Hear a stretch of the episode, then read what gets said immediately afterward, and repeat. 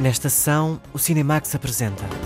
O Azul do Cafetá, entrevista com a realizadora marroquina Marianne Touzani, premiada no Festival de Cannes.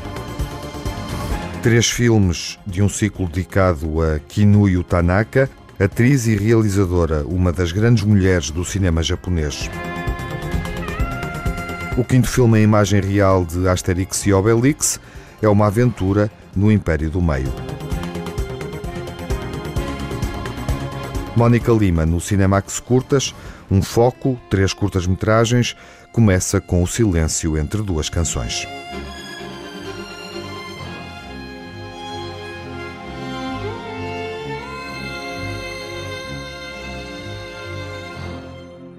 Na Medina de Salé, em Marrocos, conhecemos um casal, um alfaiate e a mulher. Os dois privam com um aprendiz. Este triângulo protagoniza o Azul do Cafetã, um filme sensível e atual, podemos dizer suave, como uma peça de veludo azul. A jornalista Lara Marques Pereira conta-nos porque é que este filme foi uma das agradáveis surpresas do Festival de Cannes no ano passado. Uma jornalista que chegou ao cinema através do documentário. Mariam Touzani é das poucas cineastas marroquinas com projeção internacional. Em 2019 passou pela competição oficial do Festival de Cannes com Adam. Em 2022 voltou a Cannes com O Azul do Cafetã, que venceu o prémio da crítica na secção Un Certain Regard. O filme é um olhar sobre o amor em estado pleno que desafia os tabus da cultura marroquina. Para mim, O Azul do Cafetã é um filme sobre o amor, todas as formas de amor. E para mim, o amor tem muitas faces diferentes. Apesar de muitas vezes tentarmos limitá-lo e acantoná-lo, sim, Salim e Yosef são homossexuais. Sim, a Mina ama o seu marido e é um amor que podemos definir como hetero. Salim também ama a sua mulher, mas é um amor diferente. Não temos de definir tudo. Acho que o amor é muito complexo e a primeira coisa que pretendo é ter a oportunidade de explorar a complexidade dessa emoção. De cette émotion-là. رندا حتى هي كتعرف تخدمها اه كنعرف لها مزيان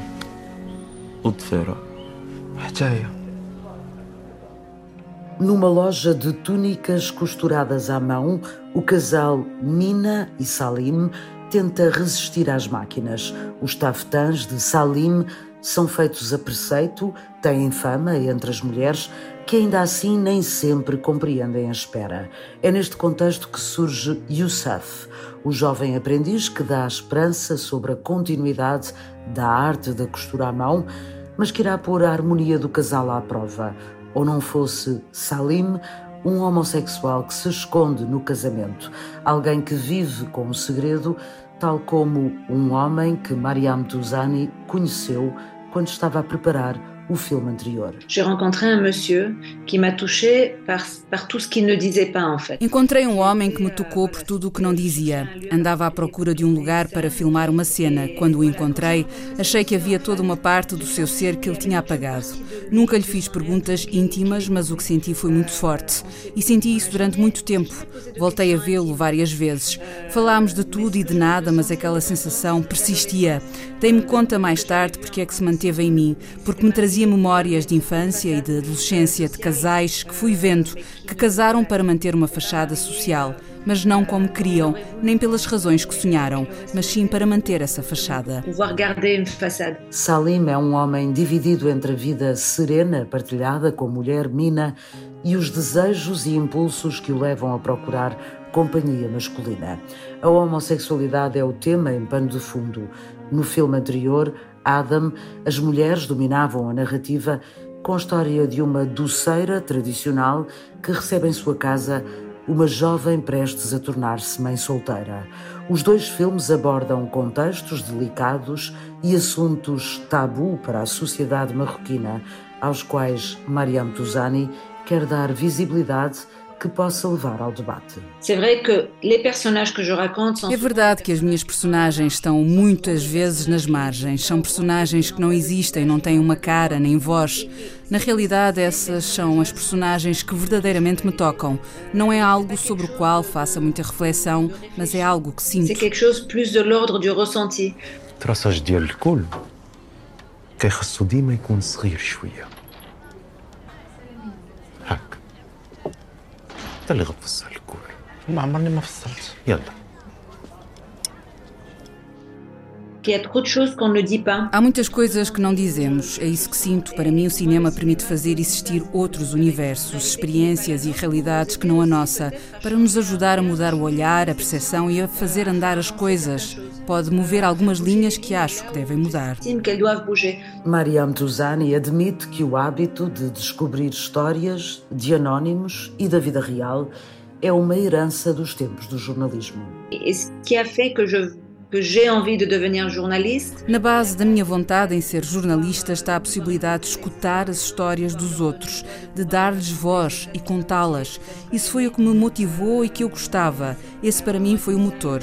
Acho que, naturalmente, quando estamos tão perto de seres humanos através do jornalismo, é normal nos envolvermos. Sim, acho que o meu passado jornalístico me ajuda muito. Mon, mon background journalistique est pour beaucoup. Apesar do olhar realista e objetivo da realizadora jornalista, o Azul do Caftan é também uma obra de dimensão poética, pela forma como a cineasta cruza o estado emocional das personagens com os tecidos, as cores, as texturas das túnicas bordadas à mão. O detalhe e o interesse pelo trabalho artesanal são marcas bem vincadas da realizadora. Quand j'écris, c'est vrai que j'écris en couleur. Escrevo a cores, em texturas, em ambientes. A minha escrita é muito visual e tento reproduzir o que escrevi como se tivesse sido escrito através de imagens. Gosto muito de pintura e gosto de literatura e essas são as minhas principais inspirações.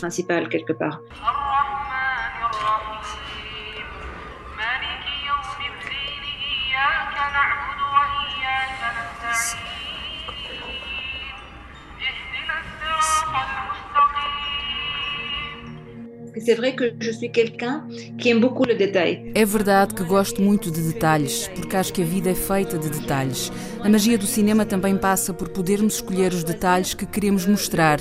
Podemos mostrar o que não vemos no nosso cotidiano, porque estamos muito ocupados e sempre a passar para a próxima etapa.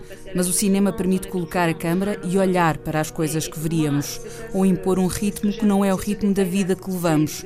Isso é o que eu gosto. Acho que muitas vezes estamos à espera dos grandes acontecimentos da vida, mas a vida é feita de todos os pequenos detalhes que às vezes não vemos. Pas euh, quand parfois on ne voit pas en fait. Uma história sobre um triângulo de personagens que partilham entre si afetos, lealdade e amor. É o convite lançado por Mariam Touzani para levar a sociedade marroquina a abordar questões difíceis e muitas vezes silenciadas. Euh, Estamos numa sociedade que é muito complexa, com pontos de vista muito diferentes, com correntes de modernidade, correntes conservadoras, que está tudo misturado e também é isso que enriquece e permite um debate enriquecedor. Eu gosto do debate e espero que o filme possa fazer parte desse debate saudável e que eu acho necessário. O Azul do Caftan é a segunda longa-metragem de ficção de Mariam Touzani, cineasta que traz para o grande plano do cinema histórias simples que atravessam a cultura e as tradições de Marrocos, país onde nasceu, mas sobre o qual quer ter um olhar crítico. Neste encontro com a realizadora Marianne Touzani, percebemos as tradições que se podem preservar, mas também as mudanças que é preciso assumir, através do cinema, na sociedade marroquina. O Azul do Cafetã está à exibição nos cinemas nacionais. Foi visto e premiado pela Federação Internacional de Críticos de Cinema no último Festival de Cannes.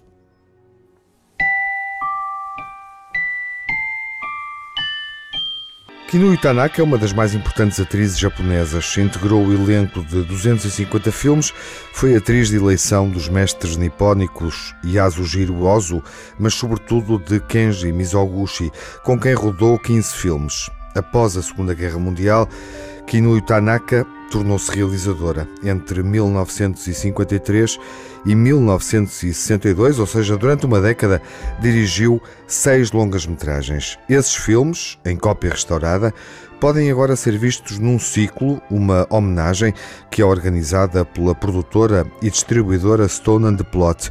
O programador e especialista em cinema nipónico, Miguel Patrício, apresenta Kinu Tanaka e os filmes que podem ser vistos na primeira metade do ciclo, já em abril. Carta de Amor, Para Sempre Mulher e A Lua Ascendeu. é conhecida, acima de tudo, por ser uma das grandes atrizes do cinema clássico japonês, portanto, ela, uh, portanto os papéis associados à Kinu Tanaka um, são um bocadinho os da mulher tradicional japonesa, por exemplo, no, no cinema do, de um dos grandes mestres, o do Kenji Mizoguchi, por exemplo, uh, são mulheres altamente. Uh, ela interpretou várias vezes mulheres que se sacrificam uh, por, por, um, por amor, são mulheres abnegadas, não é? Mulheres que não olham para a sua vontade própria, não é?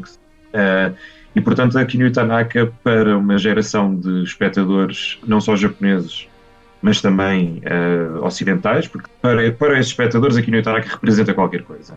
E uh, só que esta faceta uh, de realizadora passou completamente ao lado. na prática, aqui no Itaraca é, podemos dizer assim, ou pelo menos é a, a primeira cineasta mulher com a sua obra disponível.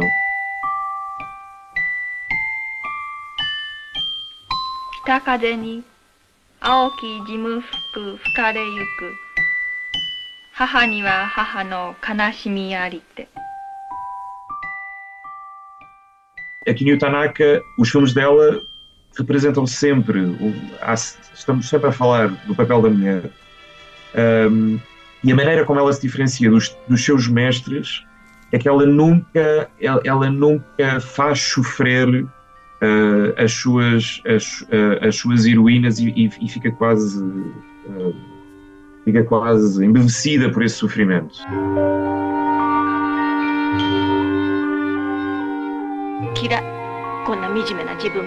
O primeiro filme da Kinyo Tanaka chama-se Carta de Amor e é, é um filme completamente marcado uh, pelos anos da derrota japonesa, pelo pós-guerra. Uh, é um filme que é feito em, em, um, ano apenas, um ano depois da ocupação americana, portanto a ocupação americana está no Japão até 52 Portanto, é um filme fortemente marcado por essa influência uh, americana.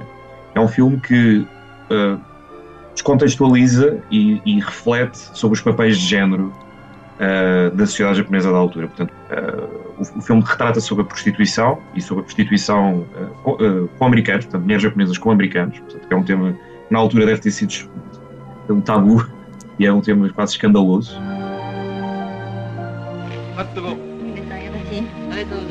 じゃあ本番願いますはい神谷さんいきますよおーいはい O Ascendeu uh, tem um argumento do, de um dos grandes mestres, um dos grandes mestres inquestionáveis do cinema japonês, é surgir o Ozu, e é um filme, digamos assim, é um filme em que a Tanaka presta tributo à estética do Ozu, uh, que é uma estética uh, tradicional, uh, não tradicionalista, mas tradicional, no sentido em que é uma uma, uh, o filme passa-se numa zona rural, em Nara, uh, portanto é um, é um filme que não, não reflete sobre a, a, tal questão da cidade ou a questão do rebuliço, portanto é, um, é uma espécie de um anti, anti uh, carta de amor e, e, é no fundo uma comédia romântica, portanto é um filme que fala sobre uma família, um pai e três filhas e as relações que essas três filhas estabelecem com, com, com homens, não é?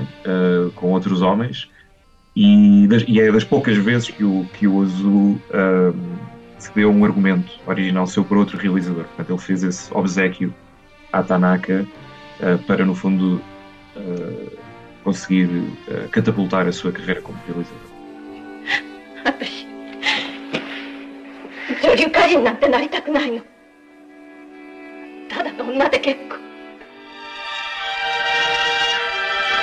O terceiro filme para sempre mulher é, na minha opinião, e acho que posso dizê-lo isso, é o, acho que é o melhor filme dos seis, é uma, é uma, é uma obra-prima absoluta.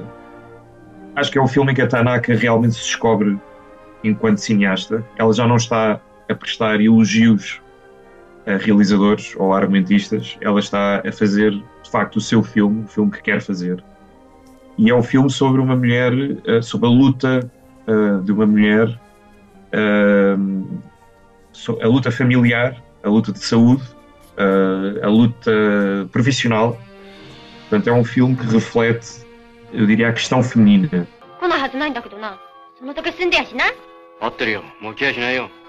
A Princesa Errante é uma grande superprodução. Portanto, é o primeiro filme, é o filme mais caro que a Tanaka fez. Uh, é um filme histórico, é um filme que reflete uma, uma circunstância histórica. Um, uh, na altura do, da, da, Segunda Guerra, antes da Segunda Guerra Mundial, o Japão ocupou a China, ocupou a Manchúria. E na, e na altura houve um, uma, uma, um casamento uh, entre uma nobre, uma rapariga nobre japonesa e o príncipe da Manchúria, foi um casamento diplomático para o Japão reforçar as suas ligações com uma terra que tinha colonizado. E o filme uh, retrata essa, essa história dessa tal nobre, dessa tal princesa, é? viaja para a Manchúria, que sai do Japão e viaja para a Manchúria. É um filme que retrata uma espécie de, de uma, uma, decadência, de uma certa nobreza japonesa e, e, e, e pelo ponto de vista de uma mulher.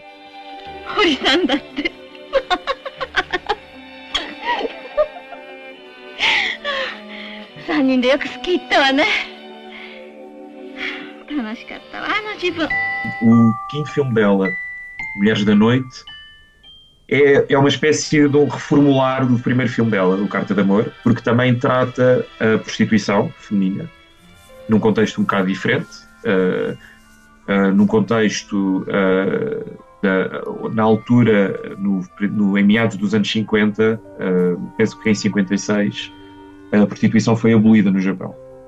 E, e o filme reflete uh, o que é que aconteceu a essas mulheres que tiveram de, de serem reinseridas na sociedade e que se tornaram ilegais de um momento para o outro.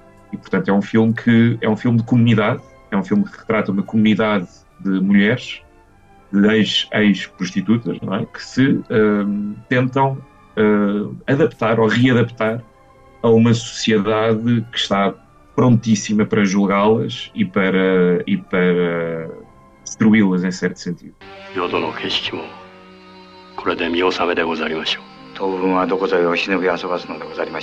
O último filme dela chama-se Sonorogin e é, digamos assim, eh, uma carta de amor a um género japonês que se chama Jidaigeki, que é o filme da época. Portanto, é um filme de samurais, é um filme que retrata de samurais, mas sempre do ponto de vista de, de feminino. E, portanto, é um, é um filme em que ela presta tributo. Eu, eu estou curioso, eu um, estou convicto disso. Uh, ela presta tributo, no fundo, ao, ao seu mestre, ao Mizoguchi, ao grande género japonês, e faz uma última homenagem ao seu, ao seu mestre. Uma homenagem integral, incluindo os seis filmes de Kinuyo Tanaka, dividida em duas partes. Uma atriz marcante do cinema japonês, a Betty Davis nipónica, menos conhecida internacionalmente pelos filmes que realizou. O cinema da japonesa Kinuyo Tanaka pode ser descoberto agora em abril através de três filmes que integram a primeira parte deste ciclo: Carta de Amor, Para Sempre Mulher e A Lua Ascendeu, em exibição no Cinema City Alvalade, em Lisboa, e com distribuição prevista noutros cinemas ao longo do mês.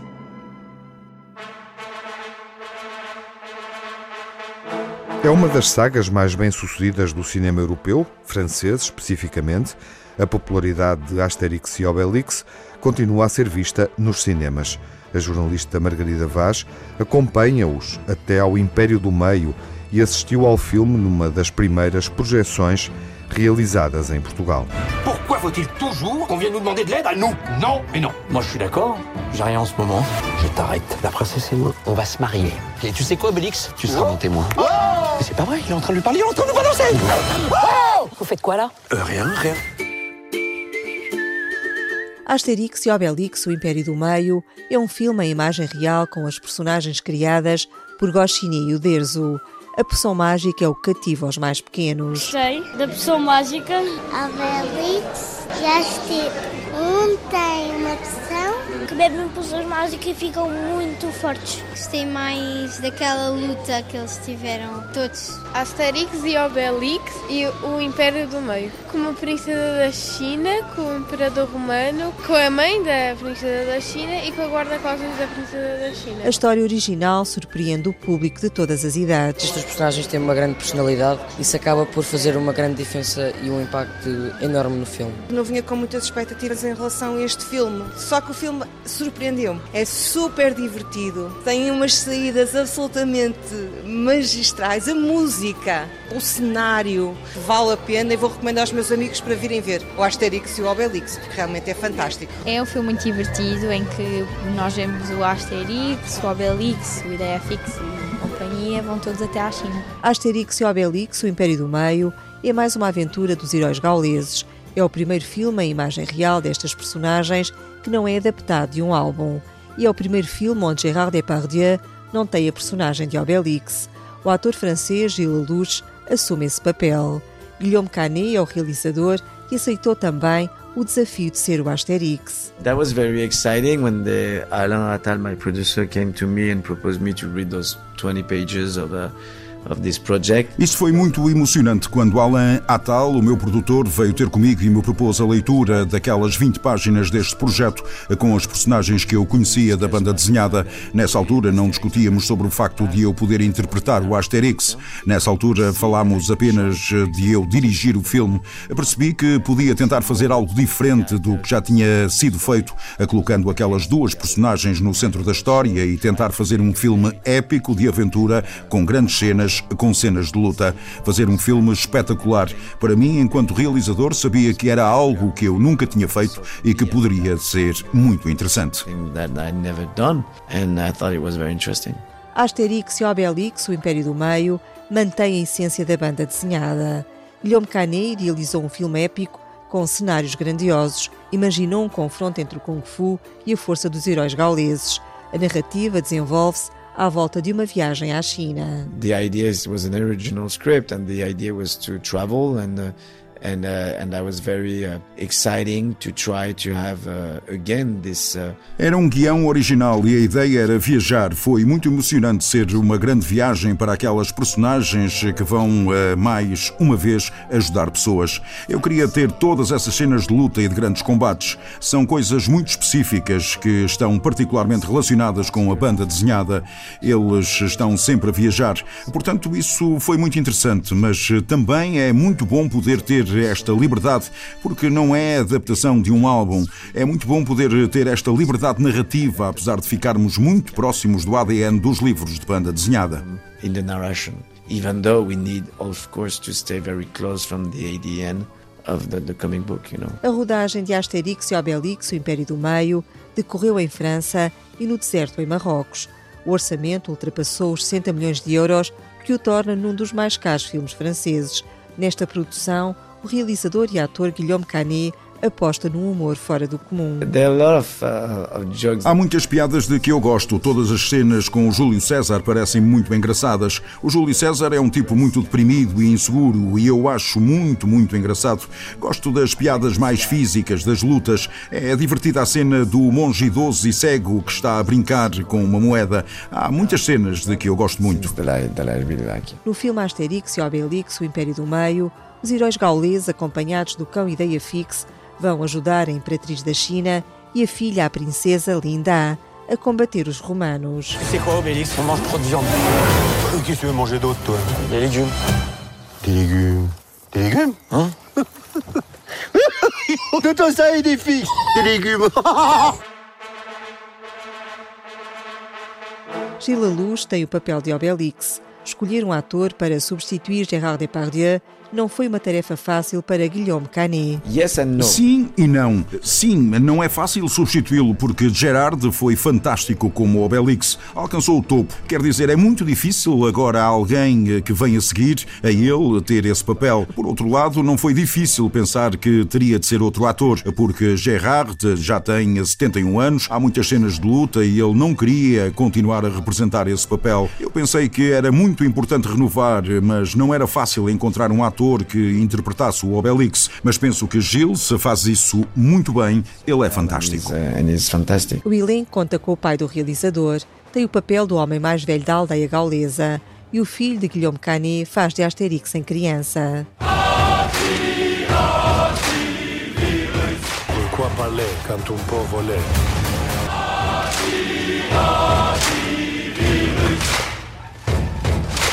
Para o papel de antivírus ou um gladiador ao serviço de César, o cineasta francês convidou um famoso jogador de futebol sueco. Zlatan Ibrahimovic, yeah, he's fantastic, and I was. Uh...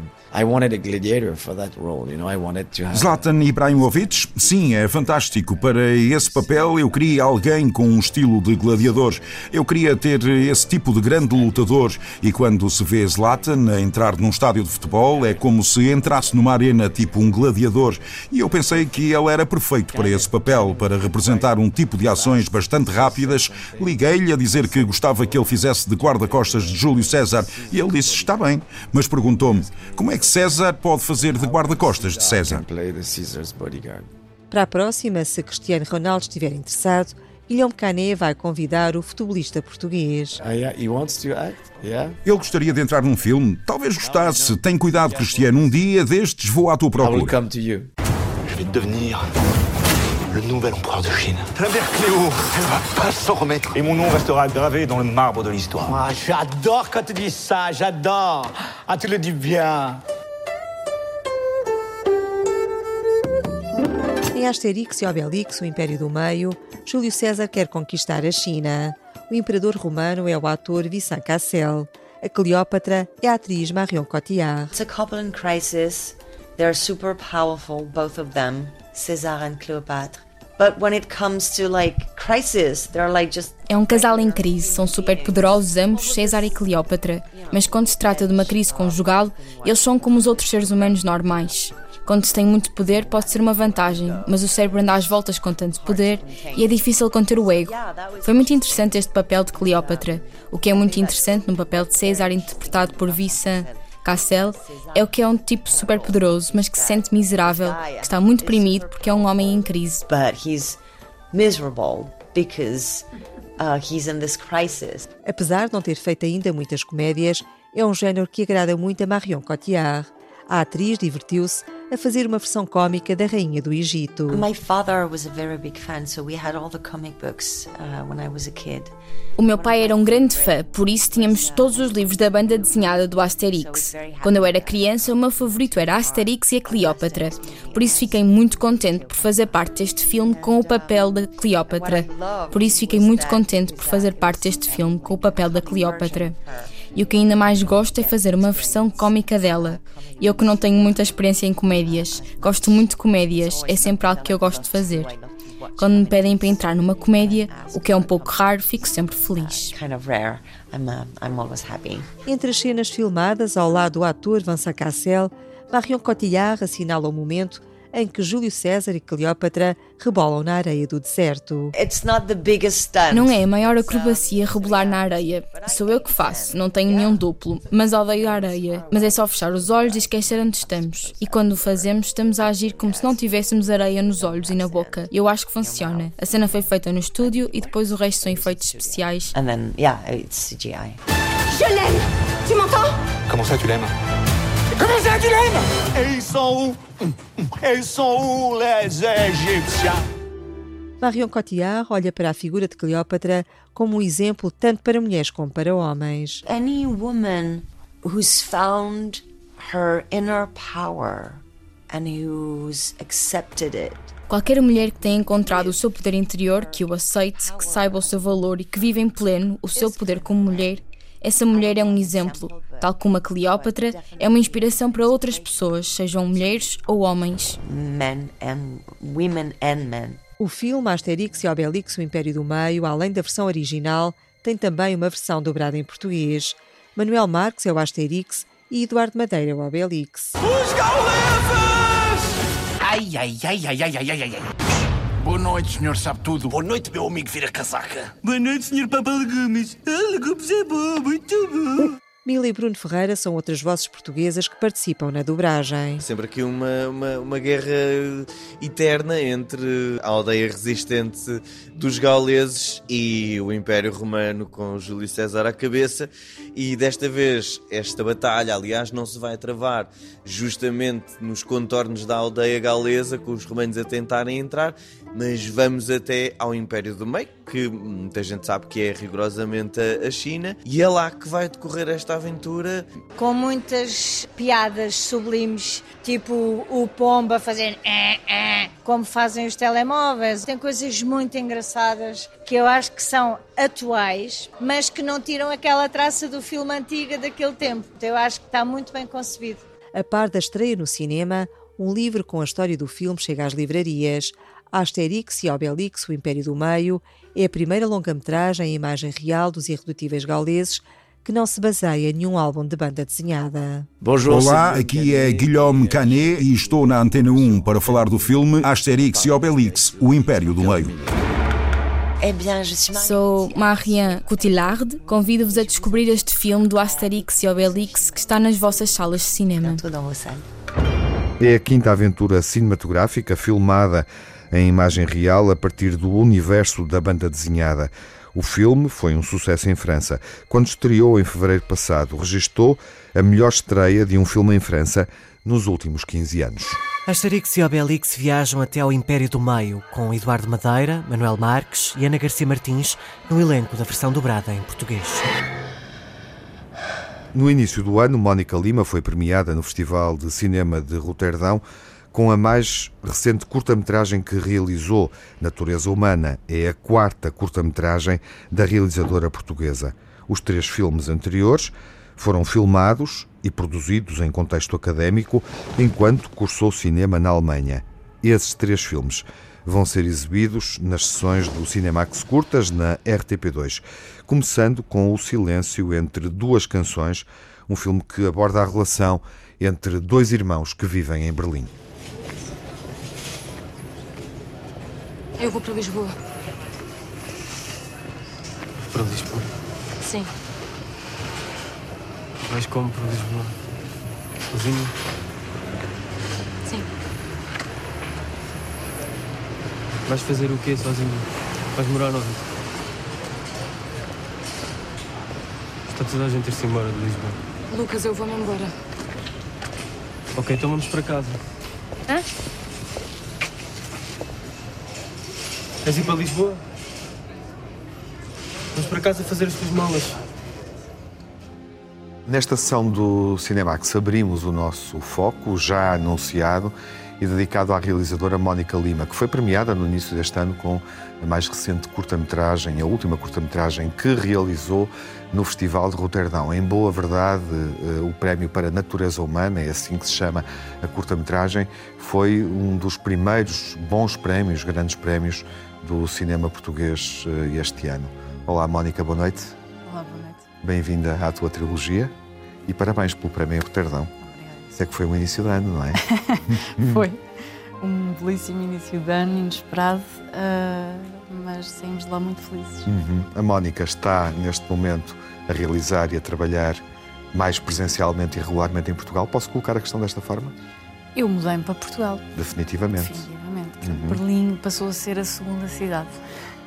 Foi a primeira durante muito tempo e, portanto, esta referência, porque as narrativas das curtas-metragens que vamos uh, exibir, começando esta noite com O Silêncio entre duas canções, é o primeiro dos filmes que vamos ver, mas depois Victória e Verão Saturno, esta trilogia está uh, muito relacionada, obviamente, com Berlim o lugar onde estudaste, onde te formaste do ponto de vista cinematográfico e onde estavas há quase uma década, eh, quando tudo começou com o silêncio entre, entre duas canções.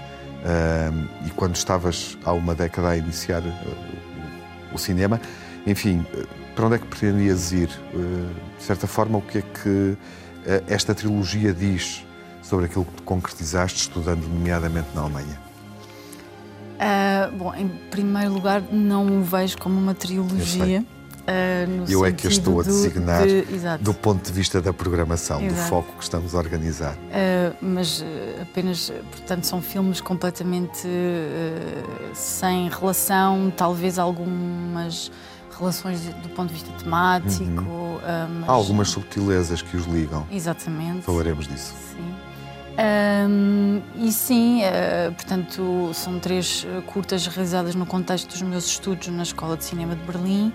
Um, e para onde mudei, julgo que em 2009, 2010, exatamente, para assistir na altura, portanto, fazer um estágio com, com a cineasta Filipa César e na altura concorri a esta escola de cinema onde fiquei, portanto, estas três curtas são, essencialmente acompanham o meu percurso académico e é isso. É um período longo, não é? Estamos a falar de uma década, sensivelmente, pouco menos de uma década, ajuda-me a perceber. Sim, 2013, o silêncio entre duas é. canções e depois dois, são cinco anos. São cinco são anos. Cinco anos que, que afastam, sim. Uhum. Apesar de eu ter ficado em Berlim mais tempo do que isso. Eu diria que o teu filme mais alemão é o Vitória que vamos ver na próxima noite e terás a oportunidade de contrariar esta ideia o dia podia confirmar. Sublinhar.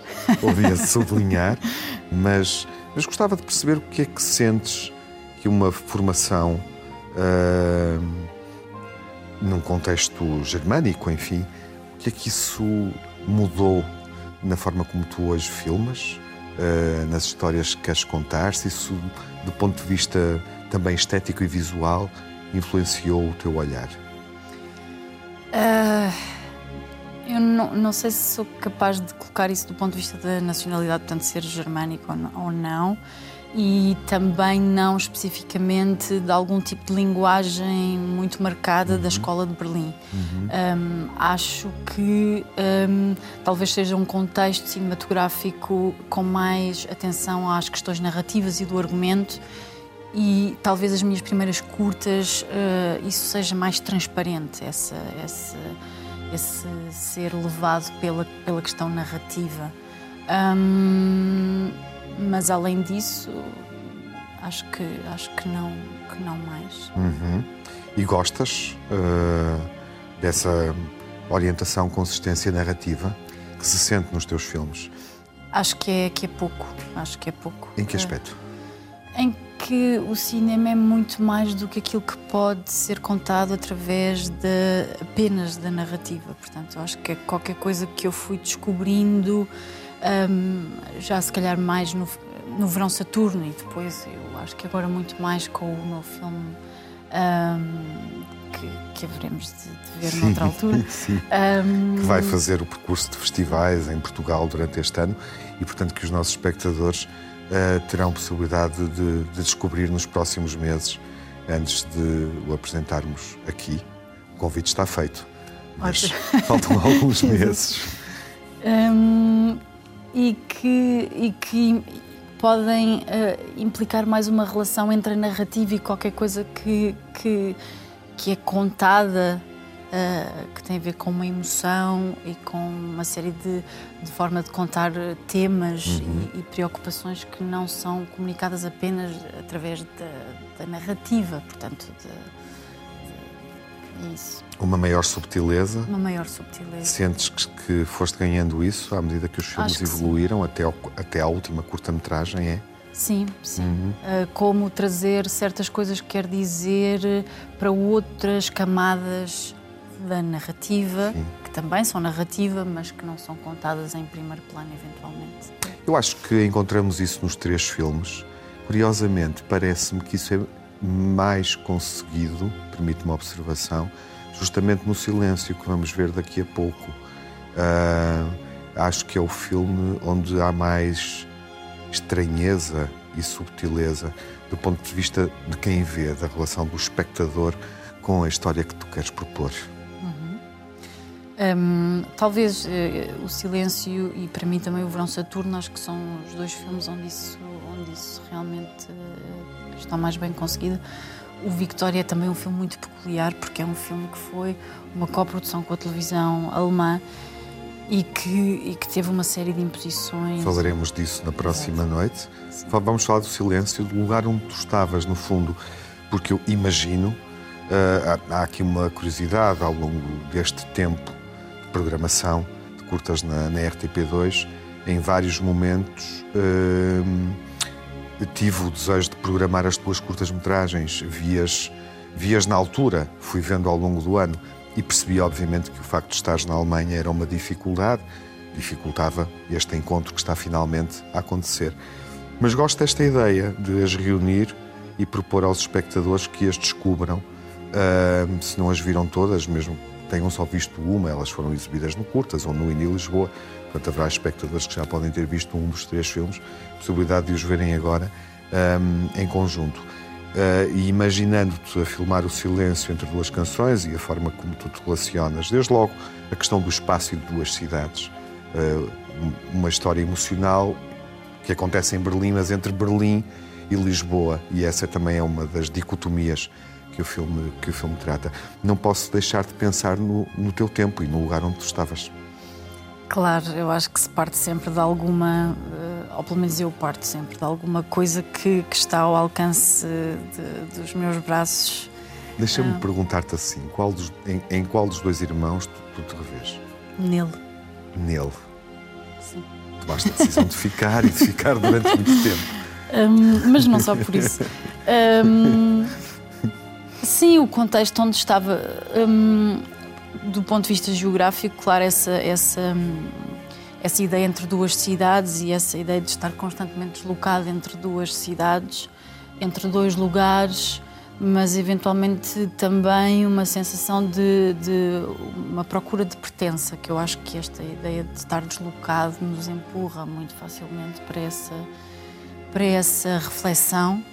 Um, e qual é o lugar, qual é a nossa casa, mesmo que essa casa não seja física, muitas vezes é uma casa imaginária, uma casa, a casa, a casa é o outro, uhum. a casa é um lugar idealizado, um, é um lugar familiar de alguma maneira e portanto estes dois irmãos ou esta, esta, este estar entre dois lugares são dois lugares físicos, mas também são dois lugares emocionais. Um, onde a escolha é, pode implicar uma dissociação ou uma separação de alguma forma. Um... Há sempre uma outra camada, neste caso uma outra dicotomia, que é obviamente a questão da geração, uma questão, um gap geracional, enfim, chamemos-lhe assim, uma falha, um espaço, porque ela e ele não estão claramente no mesmo momento, não é?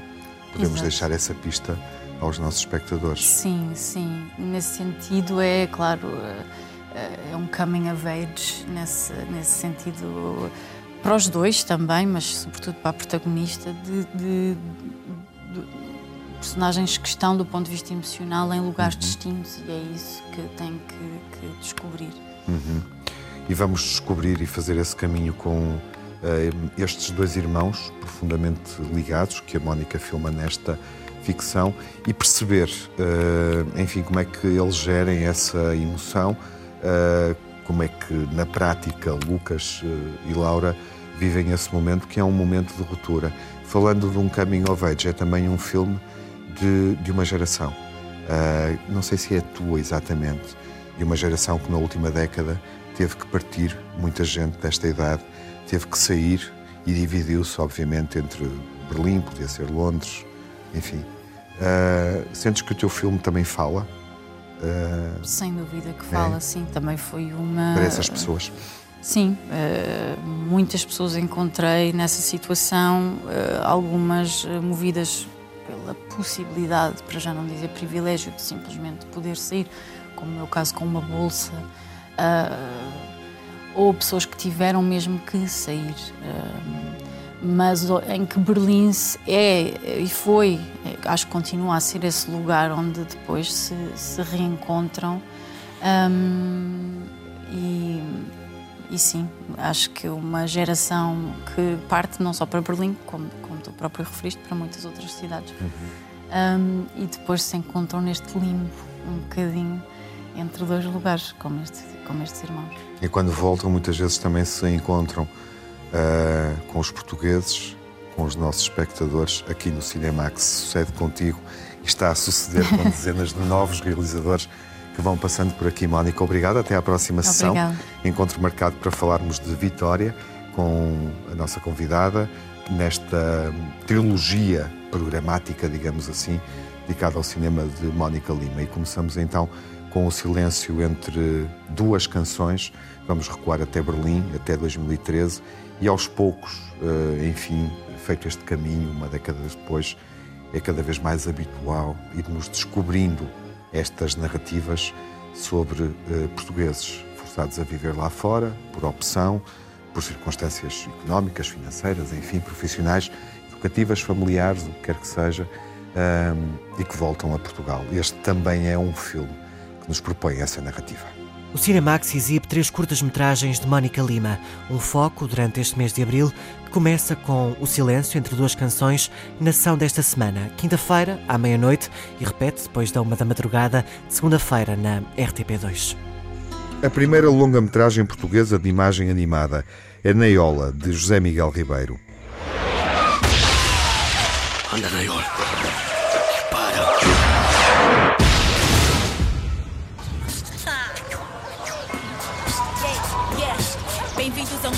Mambos acontecem. Vivemos de ironia e vocês todos já conhecem. Porque o medo deles é que a população se revolta. Vamos conhecer Neiola, vai estar em destaque na próxima sessão, quando estrear nos cinemas nacionais. Até lá, fiquem bem, saúde e boa Páscoa. No Cinemax correm os créditos finais. Edição e coordenação de Tiago Alves e Lara Marques Pereira, pós-produção de Rui Fonseca e Fábio Abreu, banda sonora original de Cinemax, da autoria de Nuno Miguel e remisturada por César Martins.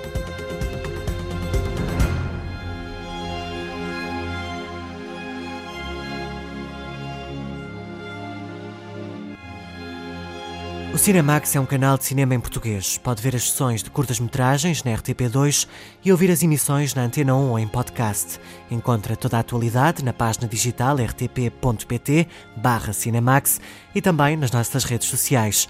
Torne-se fã no Facebook e siga-nos no Twitter.